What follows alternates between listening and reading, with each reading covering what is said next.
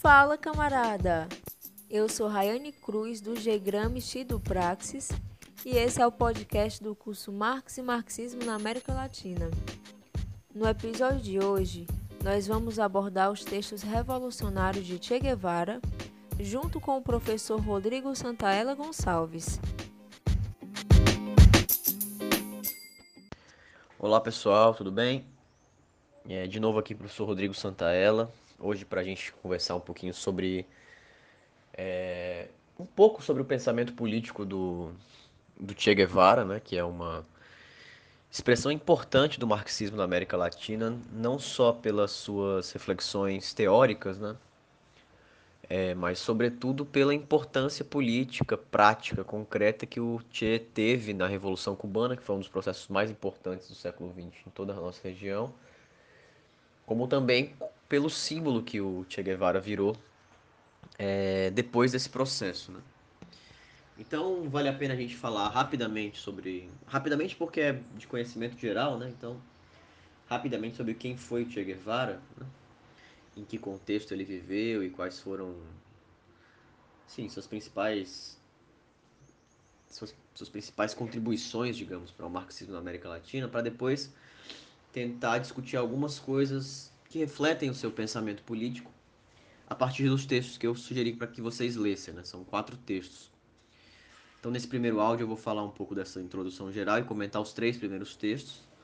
E no segundo áudio, eu vou me focar um pouco mais no último texto e terminar com algumas reflexões gerais também para a gente. É... Bom, Che Guevara nasceu na Argentina, né? É um, foi sempre, foi, fez, estudou medicina na faculdade, foi um jovem muito inquieto. Fez uma viagem pela América Latina, né? Com um amigo. Primeiro de moto e depois pedindo carona, pé, etc.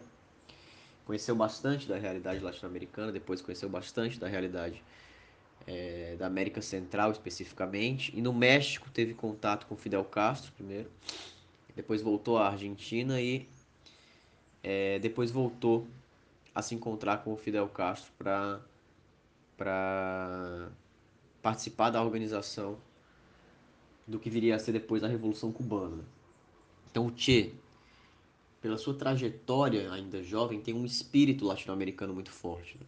e foi iniciando em leituras marxistas durante essa viagem. Né? E já chegou ao contato com o Fidel Castro tendo algumas leituras marxistas, que ele foi aprofundando ao longo de todo o processo. É, e essa trajetória do Che Guevara é uma trajetória que tem muito de uma fusão mesmo entre teoria e prática. Né? Para o Che Guevara, a prática revolucionária, né?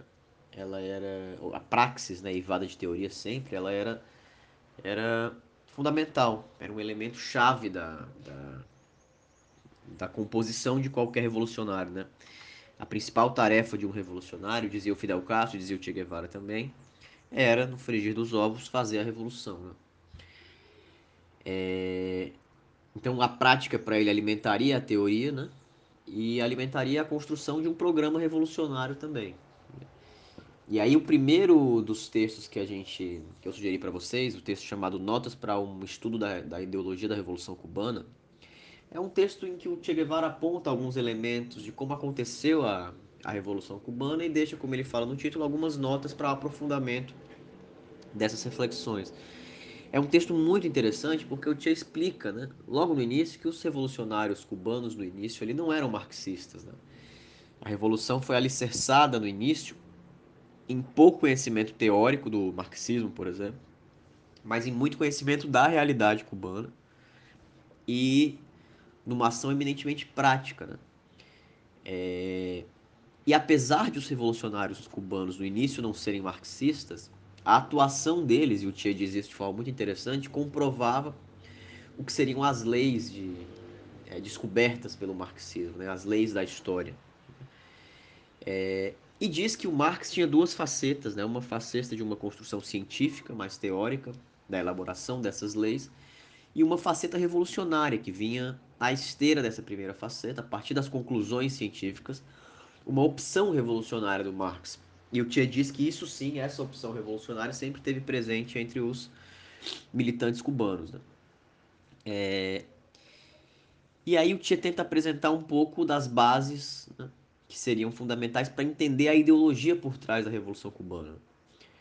É, e o fundamental dessas bases é mostrar como a questão da terra emerge como um elemento central do programa dessa revolução, a partir justamente da prática revolucionária, da composição social da guerrilha que foi construir a revolução. Essa composição social ela foi se transformando ao longo do processo. É, primeiro, os guerrilheiros, né, os revolucionários cubanos liderados pelo Fidel Castro, que eram estudantes de direito, eram pessoas mais urbanas, né, estavam dispostos a moralizar o país, a acabar com a corrupção do, do Fulgêncio Batista, com a ditadura do Fulgêncio Batista, a libertar Cuba do domínio do imperialismo yankee, mas não, não havia aí uma pauta revolucionária, né? E nem mesmo uma pauta de cunho eminentemente popular, se a gente pensa na, na, na composição da população cubana. Eles acreditavam, né, esses revolucionários acreditavam que propagandeando essa pauta moralizante, digamos, né, e contrária à ditadura do Fulgêncio Batista, haveria uma revolução, uma transformação, uma, uma irrupção espontânea das pessoas cubanas. Né? o campesinato, os trabalhadores se, se revoltariam espontaneamente e apoiariam a transformação que se daria quase que de forma automática. Né? Entretanto, ele sofre uma derrota grande, ele sofre uma derrota grande no, no, na primeira tentativa. E essa derrota tem a ver, entre outras coisas, com a falta de apoio da população. E aí então eles percebem que é, a luta vai ser muito mais longa do que eles imaginaram né? e que é, era preciso contar com o apoio da população cubana, que era principalmente formada por camponeses, sobretudo se o método revolucionário era o método da guerra de guerrilhas, né? que se dá no campo, sobretudo. Né? Então, é, o campesinato, camponeses começam a entrar na guerrilha, né? a partir de uma percepção de que o exército da ditadura do Fulgêncio Batista tinha força para tomar suas casas, suas pequenas propriedades, seus mantimentos, mas não tinha força para destruir a guerrilha. Então os campesinos, os campesinos, os camponeses vão aderindo aos poucos né, à, à guerrilha. E os guerrilheiros urbanos, os primeiros guerrilheiros, vão percebendo né, é, que a participação do campesinato é fundamental para ganhar a guerra, né, para ganhar, para fazer a revolução. E nesse processo, nessa simbiose né, entre as ideias iniciais desses guerrilheiros e a entrada dos camponeses na guerrilha, eles percebem, todos eles percebem, né, sobretudo os chefes da revolução, os que já estavam ali naquele processo, percebem que a questão da terra é fundamental, não só para garantir a adesão dos camponeses à revolução, mas sobretudo para transformar a estrutura social de Cuba, né, que vai passando a ser um dos objetivos cada vez mais nítidos da revolução. Então isso gera, assim, então as vitórias, né, que os guerrilheiros vão tendo, vão gerando mudanças e, enfim, aumento da moral das tropas, etc. Mas a mudança social da composição da guerrilha, né, com a entrada do, do, dos camponeses, vai gerando também uma mudança ideológica né, nos chefes. Então é como se a prática revolucionária fosse agregando elementos teóricos e ideológicos para o processo revolucionário. E aí o Tchê termina esse texto discutindo, falando um pouco da ideia de interação. Né? A interação entre esses segmentos diferentes das classes populares cubanas foi fundamental né, para forjar o que viria a ser a ideologia da Revolução Cubana. Mas como é que aconteceu essa revolução, afinal de contas? Essa revolução aconteceu através de uma guerrilha. Né? É, e aí, nos dois textos seguintes, chamados Tática e Estratégia da Revolução Latino-Americana e Guerra de Guerrilhas, um método, o Tchê está discutindo, sobretudo, a importância da guerrilha para é, cumprir a tarefa revolucionária que é eminentemente a tomada do poder político. Então, para o Che Guevara, partindo de uma concepção leninista e marxista-leninista da, da, da, da, política, ele diz que olha, toda revolução tem que ter o objetivo de tomar o poder político, porque tomar o poder político é fundamental para fazer a transição para o socialismo. Então, Che Guevara tem como pressuposto de que o objetivo de toda revolução é tomar o poder político e está lutando para isso em Cuba, lutou para isso em Cuba e conquistou isso, e lutou por isso em outros lugares do mundo, é, como no Congo, por exemplo, mas dizia que isso era fundamental para toda a América Latina. Né? E aí, discutindo tática e estratégia, né, ele cita o Clausewitz né, para dizer que táticas são as armas que se usam para vencer uma batalha. Né? E a estratégia é como se pensa a partir das batalhas, né, de todas as batalhas em vencer a guerra. Ele vai dizendo que tática e estratégia são mudados podem ser mutáveis né, de acordo com o objetivo final. é, na América Latina, o objetivo final dos revolucionários devia ser a tomada do poder. Né? É, num cenário, num cenário em que os Estados Unidos estavam tinham adquirido já uma força enorme, hegemônica, né, mundial, e que os Estados Unidos estão muito próximos da América Latina e de Cuba nem se fala, é, o Che Guevara assumia uma posição que era muito comum na época, que era a posição de que haviam dois campos, né? duas forças díspares lutando no mundo: a força imperialista e capitalista, né? liderada pelos Estados Unidos, e a força socialista liderada pelo, pela União Soviética. E Cuba seria um posto avançado dessa revolução socialista na América Latina. E o Che dizia que, diferente da Ásia e da África, que puderam ter processos, por exemplo, de, de independência já no século XX, é, que ocorreram de forma relativamente pacífica, né? a partir de contradições entre as elites, etc., foi possível construir processos pacíficos. Na América Latina, isso seria praticamente impossível. Nenhuma transição para um outro sistema social seria possível pacificamente, porque os Estados Unidos tinham muito interesse na região, eram muito fortes e estavam muito perto. Né? Então, os Estados Unidos nunca deixariam que uma transformação radical acontecesse de forma pacífica na América Latina, e por isso a transição ao socialismo é, teria que ser sim ou sim violenta. É, e aí o Che, a partir da vitória da Revolução Cubana, é, termina por, embora, embora o Che dissesse que a guerra de guerrilhas era só um método possível, né, é, de, nesse amplo leque de possibilidades da luta armada, né, e mesmo de outras formas de luta que ele achava que não eram possíveis no contexto latino-americano, então, ele dizia, olha, a guerra de guerrilhas é um método entre vários outros possíveis, mas ele termina por defender esse método como o principal método de luta no contexto geral da América Latina. Né? É, ele falava do caráter continental dessa luta revolucionária na América Latina. Né? Os Estados Unidos reagiriam e, portanto, a revolução teria que ser construída é, no continente como um todo falava que essa revolução seria violenta, né, e que as guerrilhas seriam fundamentais, e defendia então a guerra de guerrilhas como um método possível para construir revoluções em outros países da América Latina. Né? É... Partia da premissa, o Che, de que essa revolução era inevitável, né? ela ia acontecer porque as condições objetivas para elas estavam dadas. Né? O capitalismo não tinha como encontrar muito mais soluções para continuar se desenvolvendo de forma pacífica na América Latina e então as revoluções se tornariam praticamente é, inevitáveis, né? Então esse, isso, isso, é muito marcado nesses dois últimos textos, né? no Guerra de Guerrilhas e no Tática e Estratégia. E aí eu queria comentar algumas coisas né? é, gerais sobre, esse, sobre esse, esses três primeiros textos, para depois gravar um áudio sobre o quarto texto. É, primeira coisa, assim, um erro nas previsões do Che Guevara, né? O capitalismo ele foi capaz de encontrar soluções na América Latina. Tanto é que a gente continua vivendo sob sua égide até, hoje, né? Nos anos 60 era muito comum essa ideia de que estava num... a gente vivia um limite ali, né? Os próprios golpes militares, eles vieram responder a isso, né? Então a gente vive um limite aqui, a gente está numa alternativa, os comunistas estão quase tomando o poder, então é preciso que a gente dê golpes militares para prevenir né, o comunismo.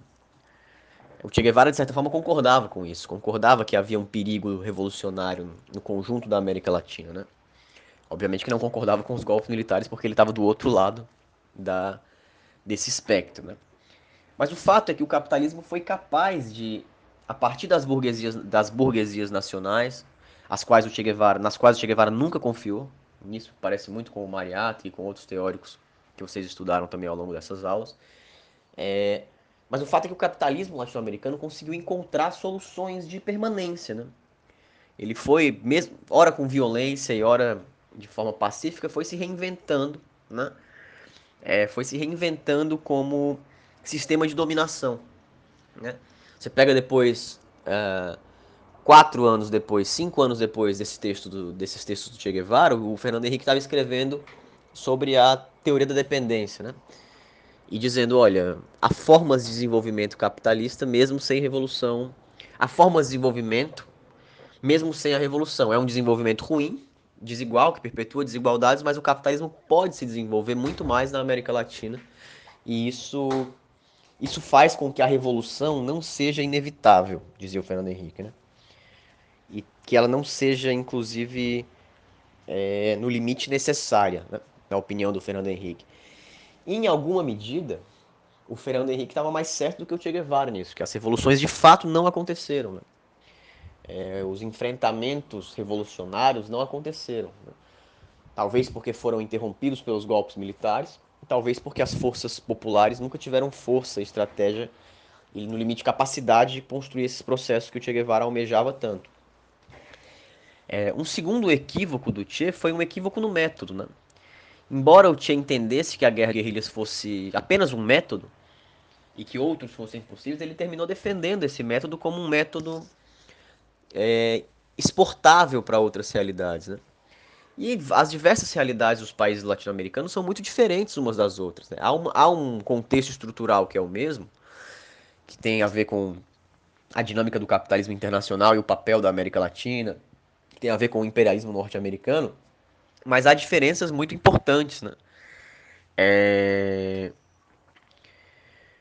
Então, achar que a guerra de guerrilhas funcionaria em outras realidades foi um erro importante do Che, né? E esse erro tem a ver com a própria formação da personalidade do caráter do Che. O Che era um cara muito, muito, muito, muito prático, né? Era um cara que acreditava na praxis, na fusão entre teoria e prática como a principal forma de transformar a realidade. E a sua principal vivência revolucionária, né, que deu certo, a primeira vivência revolucionária dele que, e a que deu certo foi a Revolução Cubana.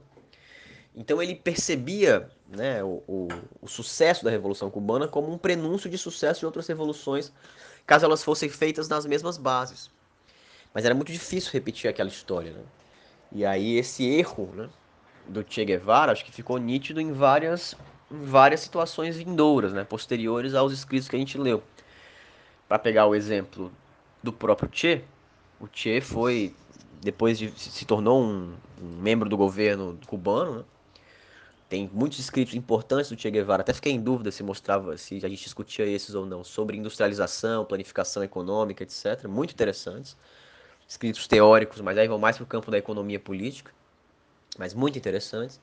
Então o Che virou um, um, membro do governo cubano, mas depois o Che falou, olha, eu preciso fazer revoluções, a minha vida ela é movida pela necessidade de contribuir com revoluções pelo mundo. E o Che foi construir processos revolucionários em outros lugares foi para o Congo, como eu disse, e depois foi tentar construir o processo revolucionário na Bolívia, né? através da, do mesmo método, né? da guerra de guerrilhas. E na Bolívia, as guerrilhas não encontraram apoio do campesinato, né? Como encontraram em Cuba, por motivos diversos, é claro, inclusive falhas dos próprios guerrilheiros. Não encontraram apoio nas cidades, né? O mesmo, o mesmo apoio cubano não foi tão, tão tão forte, o Che Guevara acabou. Ah, então a, guerra de guerrilhas na Bolívia deu, deu super errado, não teve vitória alguma, e o Che Guevara acabou sendo executado nesse contexto em outubro de 1967. Né? É, no Brasil, depois a gente teve nosso exemplo também, né? A guerrilha do Araguaia, que foi utilizada como método para combater a ditadura militar e ao mesmo tempo tentar uma transformação revolucionária no Brasil, liderada por dirigentes do PCdoB à época, também terminou demonstrando muito dos limites dessa desse método aplicado a outras realidades. Né? É, terminou também com uma derrota brutal. Né? É, um outro elemento importante para a gente finalizar esse primeiro áudio, pensando debates contemporâneos, o Che partia de um pressuposto que era muito óbvio para ele na época, de que haviam dois campos em disputa naquele momento: o campo imperialista capitalista, né, que era o liderado pelos Estados Unidos, e o campo socialista liderado pela União Soviética. Por mais críticas que o Che pudesse ter, a alguns aspectos do regime soviético naquele momento. Né? De todo modo, o Che precisava preservar Cuba, né? e para preservar Cuba era fundamental o apoio da União Soviética. Então, essa, essa percepção, que é uma percepção que nós chamamos de campismo, em que há dois campos em disputa, né? é, uma percepção, é uma percepção que estranhamente se manteve em parte da esquerda e que hoje continua viva. Né? E, bom, então você tinha no, nos anos 60, 50, 60, 70 essa percepção campista que dizia o seguinte: bom, mesmo que o Stalin tenha cometido atrocidades, que a União Soviética tenha problemas e etc., isso aí é um campo socialista que está colocado contra um campo capitalista e nós precisamos defender esse campo socialista. E o Che fazia parte dessa percepção, é claro. Né?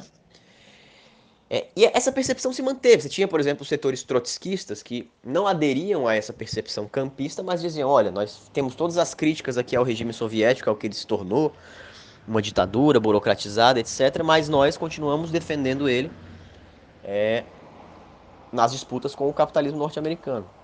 Então, esse debate do campismo foi um debate muito muito acirrado, né? Diziam, olha, se você tem críticas à União Soviética, está fazendo o jogo do imperialismo norte-americano, portanto não é momento de criticar, etc, etc. Bom, o que é interessante? Essa percepção se mantém até hoje em setores da esquerda. Então você tem setores da esquerda hoje que acreditam que é fundamental defender a China, defender a Rússia, porque ela se contrapõe aos Estados Unidos. Acontece que, diferente do campismo dos anos 60, 50, 70, que já tinham problemas, Hoje, o, hoje os dois campos em disputa são dois tipos de capitalismo diferentes. Né? A China com o capitalismo de mercado, desculpa, com o capitalismo de Estado, né? É brutal. E a Rússia também com um capitalismo com um Estado muito forte contra o capitalismo dos Estados Unidos, que nós já conhecemos também, tem um Estado muito forte também, mas uma outra percepção. Então há dois campos capitalistas em disputa hoje, mas mesmo assim tem setores da esquerda que continuam aderindo a essa percepção de que é preciso, para combater os Estados Unidos se alinhar com a China, defender a China, ou defender a Rússia, etc, etc. É, por fim, é, um dos pressupostos que o Che utilizava para defender a guerra de guerrilhas como método hum, era que o campesinato era predominante nos países latino-americanos. A maioria da população era camponesa e muito sofrida, é por óbvio. Entretanto, hoje isso não é verdade. Hoje, nos países mais importantes da América Latina, a população urbana prevalece. Isso mudou de lá para cá. E aí coloca um desafio, né? Qual é a forma de fazer a revolução nos tempos contemporâneos? Como será que o Che pensaria a revolução hoje em dia, né? Do, a partir do desenvolvimento das últimas quatro, cinco décadas. Muito difícil responder isso, mas o fundamental continua, o fundamental da ideia da, da, da percepção política do Che continua valendo em boa medida que é de que qualquer revolucionário deve lutar pela tomada do poder político. Sem o poder político é impossível fazer qualquer revolução. É, vou gravar mais um áudio, menor agora, só para discutir alguns elementos do, do, quarto texto que eu passei para vocês e terminar também com algumas outras bom, reflexões então, mais gerais. Tá da, feito esse panorama geral a partir desses três primeiros textos, eu quis finalizar com esse último texto é, que eu passei para vocês, que é o último capítulo do livro, né? chamado A Influência da Revolução Cubana na América Latina, porque é um texto que para mim é muito, muito interessante, eu acho que diz muito do que era o Che Guevara do ponto de vista político e do ponto de vista analítico. Né? É, esse texto ele é na verdade um discurso feito aos membros do Departamento de Segurança do Estado de Cuba, né, em maio de 1962. O Departamento de Segurança do Estado era a alta cúpula da segurança né, do, do, do Estado cubano, então é um texto muito muito importante porque é um discurso feito de forma privada, né? Que depois, obviamente, foi divulgado, mas que não era um documento público. Né? E nesse texto, é, o, que é, o que me chama mais atenção e o que eu queria dividir com vocês um pouco para a gente debater é, são duas coisas. Né? Primeiro, a importância e a, a consequência que o Ernesto Guevara dava à sua análise de que a revolução na América Latina seria continental era tentar buscar entender a situação dos países latino-americanos é, as conjunturas, e ele fazia um esforço de, de, de, compreensão e divide aí nesse texto em alguns grupos, né? Coloca Argentina e Uruguai em um grupo, Chile em outro grupo, é, Venezuela é um outro caso, Colômbia é um outro caso, Bolívia é um caso diferente, que a gente vai estudar um pouco, inclusive, nos próximos encontros. É, fala bastante do Brasil, faz uma descrição bem interessante da, da situação política do Brasil em 1962 coloca o Brasil como um lugar que tem vários países diferentes, inclusive dizendo que o Nordeste brasileiro é o lugar que pelas suas, é, pelas suas pela sua composição social, pelas suas condições estruturais, mais subversivo do Brasil, né? E se a gente transplantar isso para para 2018, por exemplo, nas eleições que elegeram nosso famigerado presidente Bolsonaro, você vê que no Nordeste do Brasil as votações foram um pouco diferentes. Enfim, é, então essa caracterização que o Tchê faz, muito rápida, claro. Inclusive ele se, se penitencia um pouco por isso, né? Diz que não deu tempo de preparar os dados e tal. Mas essa análise de conjuntura, essa apresentação que ele faz para os chefes da segurança é, do Estado cubano nesse momento é muito interessante porque mostra como ele está preocupado com a Revolução Latino-Americana, né? e como ele sabe que Cuba é muito importante para esse processo revolucionário, né? por um lado, e como esse processo revolucionário é muito importante para Cuba. Porque o que há de comum quando ele analisa todas, todos os países latino-americanos, toda a situação latino-americana, né, da América Central à América do Sul, é a penetração imperialista. E a penetração imperialista é o que é o que enfim, a principal preocupação do Che naquele momento, porque os Estados Unidos tinham saído de uma postura de agressão direta e violenta a Cuba, né, por conta do medo dos mísseis soviéticos e da, das próprias armas cubanas, né, e tinha passado para uma tática, que é a tática que prevaleceu durante muitas décadas e está presente até hoje, que é a tática de isolamento, de construir um isolamento político de Cuba, né, a partir da dominação ideológica e política dos outros países da América Latina, né, a, o patrocínio dos golpes militares, depois as outras formas de, de, intervenção econômica dos Estados Unidos da América Latina buscavam isolar, buscavam obviamente atender os interesses norte-americanos e isolar política e economicamente Cuba, e também o bloqueio econômico entra nessa nessa mesma tática, e o Che Guevara cita o bloqueio nesse texto também. Né? Então a penetração imperialista é uma coisa que marca profundamente a preocupação do Che é, a percepção do Che com relação aos outros países da América Latina. E ele entende que incentivar, né, observar incentivar os processos revolucionários em outros países não só é importante para as populações desses outros países, mas também para a manutenção, para a preservação do processo revolucionário cubano. Né? Então ele sabe que Cuba é muito importante para esses processos revolucionários de outros países, embora Cuba também desperte polêmicas, sobretudo relacionadas à forma de chegar ao poder, que é justamente a discussão que a gente fez um pouco no áudio anterior, né? Muitos, muitos partidos e movimentos progressistas ou de esquerda não concordavam com a guerra de guerrilhas, não concordavam com a tomada violenta do poder, né? E o Che Guevara defendia que essa era a melhor tática para esse, esse contexto latino-americano. É, então Cuba era motivo de polêmica, mas também era incentivador, influenciador e inspirador né, para esses processos revolucionários, ao passo que esses processos também seriam decisivos, segundo a análise do Che, para o futuro da Revolução Cubana. Né? Como a gente sabe, o isolamento cubano aumentou muito né, ao longo do tempo. Tirando na, na, no início dos anos 2000, com a onda progressista que, que surgiu na América Latina, sobretudo encabeçada pela Venezuela, mas também Bolívia, Equador, né? É, em alguma medida menor Brasil, Argentina que tiraram Cuba um pouco do isolamento, principalmente na relação com a Venezuela, né? depois da queda do Muro de Berlim, porque até 1989 quem cuidava de Cuba, digamos, era a União Soviética. Quando cai o muro, Cuba fica numa situação muito difícil. Né? Então a gente vê que esses e aí depois esse isolamento é um pouco desfeito nessa primeira década do século do século 21 e agora a gente está vendo uma situação de um por um lado uma abertura do, do regime cubano Há uma economia de mercado paulatina, claro, não é uma adesão ao capitalismo pura e simplesmente, mas é uma moderação, digamos, necessária economicamente para sobreviver num contexto em que o isolamento voltou a ser muito forte, muito duro. Né? Então, Che Guevara estava certo nessa preocupação com o processo cubano e na vinculação desse, desse, desse processo a, aos outros processos revolucionários na América Latina que não vingaram efetivamente. Então, esse é um aspecto desse texto que eu queria destacar porque acho que é interessante para a gente pensar o curso como um todo, né? Por que discutir marxismo na América Latina e por que pensar a América Latina como um lugar de, de revolução, né? É, bom, e o outro aspecto, que acho que é de muita importância também, são as críticas que o próprio que o Che faz ao próprio processo revolucionário cubano. Né? Ele está escrevendo em 1962, né?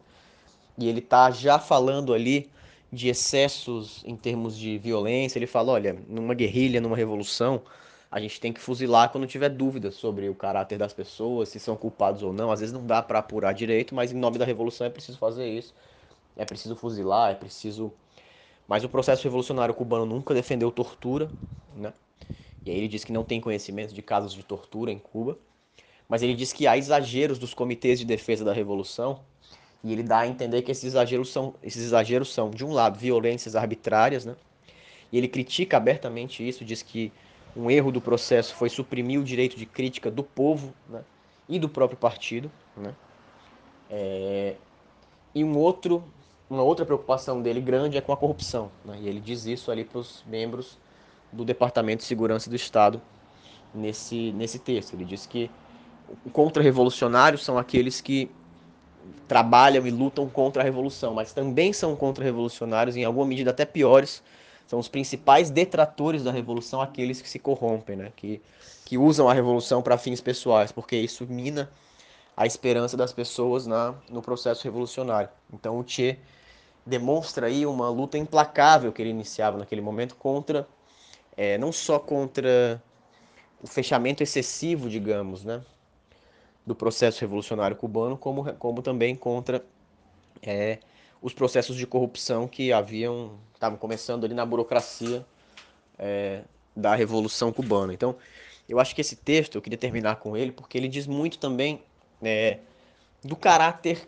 político do Che. Né? O Che Guevara era um ser humano, cometeu erros, né? erros de julgamento, erros de análise, morreu inclusive em consequência de erros de análise cometidos por ele e por outros, enfim, por, por outros setores. Mas, e, enfim, cometeu atos violentos que, considerados erros ou não, depende de, do ponto de vista de quem analisa, né? Uma revolução você provavelmente tem que tomar decisões muito rápidas, etc foi um homem do seu tempo, por exemplo, tinha questões, tem registros do Che Guevara de falas homofóbicas, de expressões homofóbicas, né? É, então não é ninguém perfeito, mas era um cara que tinha uma ética revolucionária muito forte, né? Muito forte. É, um, e tinha um, uma coerência revolucionária muito forte, né? Um espírito revolucionário que foi o que levou ele, inclusive, a abandonar a burocracia cubana porque ele entendia que a, tarefa dele na Revolução Cubana estava cumprida e buscar construir processos revolucionários em outros lugares do mundo. Né? Então, acho que para fazer um panorama geral do Che Guevara, em, sem abordar muitos aspectos importantes do pensamento do Che, o Che Guevara tem muita coisa escrita. É, vale a pena ler, por exemplo, os diários de viagem do, do, do Che Guevara pela América Latina, vale a pena ler os textos econômicos do Che Guevara sobre industrialização e planejamento socialista, tem muita coisa legal ali. É, mas eu gostei, eu preferi falar um pouco dos textos políticos, né? De alguns textos políticos e porque eu acho que esse, esses textos dão uma faceta mais prática do, do que era do que era o, o Che Guevara analisando a Revolução Cubana e preconizando aí revoluções em outros países da América Latina. É, tem uma biografia do Che que eu li quando era muito novo, chamada Che Guevara, uma biografia de um canadense chamado John Lee Anderson. É um livro longo, eu recomendo para quem quiser conhecer um pouco mais da vida do, do, do Che Guevara desde o nascimento até a morte dele. É um, é um livro muito bom. É, e eu tenho também em PDF um, muitos, assim, praticamente todos os textos do, do mais de 100 textos eu tenho do, do Che Guevara em PDF. Então quem quiser também eu posso enviar esse arquivo todo, a gente dá um jeito aí. Eu tenho, acho que se não me engano é fácil encontrar na internet também. Porque quando eu baixei isso faz um tempão, mas eu baixei pela internet. É, eu posso também enviar para vocês, beleza?